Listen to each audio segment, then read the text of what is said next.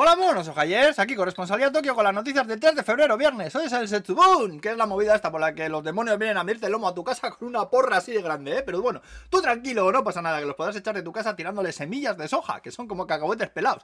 Ahí, que esto será como si le tiras ajos a, un, a vampiros o algo, porque ya me dirás tú qué daño le vas a hacer con un cacahuete así pequeñico a un mostrenco así grande. Bueno, yo qué sé. Nosotros también tenemos la tomatina y bueno, y un ratón que trafica por las noches con los dientes que se te caen, así que no nos pongamos exquisitos con las tradiciones, ¿eh? Bueno, la movida es que se disfrazan de demonios algunos profesores en las guarderías se acojonan a los críos que se creen la movida, pasan un mal rato, mis hijos minuas lloreras pillaban, ¿eh? Y luego ya puedes amenazarlos todos, todo el año con que si no se comen las lentejas viene un demonio a saludar. y vaya si funciona, la hostia. Bueno, aunque bueno, lo de luego lo del psicólogo para curarles el trauma ya hablaremos después, ¿eh, campeones?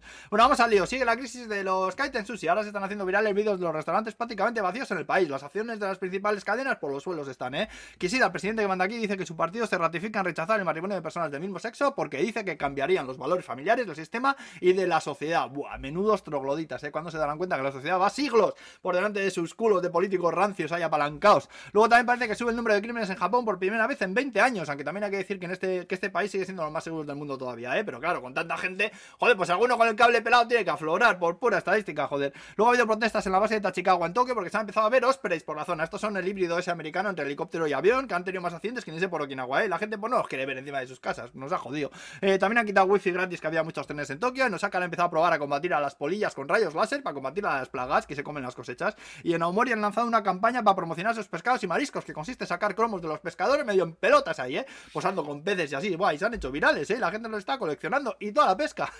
y bueno, para acabar, hablaros de un artista del cristal, un vidriero, como se llama, en casa con unos auriculares que son tentáculos de pulpo. Es decir, te los pones y vaya que tienes un pulpo ahí metido en la cabeza que te está saliendo por las orejas, sobresalen bastante así, ¿eh? Y cuelgan ahí, está muy, muy gracioso. Los originales son de cristal, aunque los que van a vender a la gente son réplicas hechas de plástico. Y ojalá, Dios, todos llevemos eso puesto por la calle, nos invadan los extraterrestres y piensen que los humanos llevamos todos un puto pulpo metido en la cabeza, que es en realidad el que va al volante, ojalá.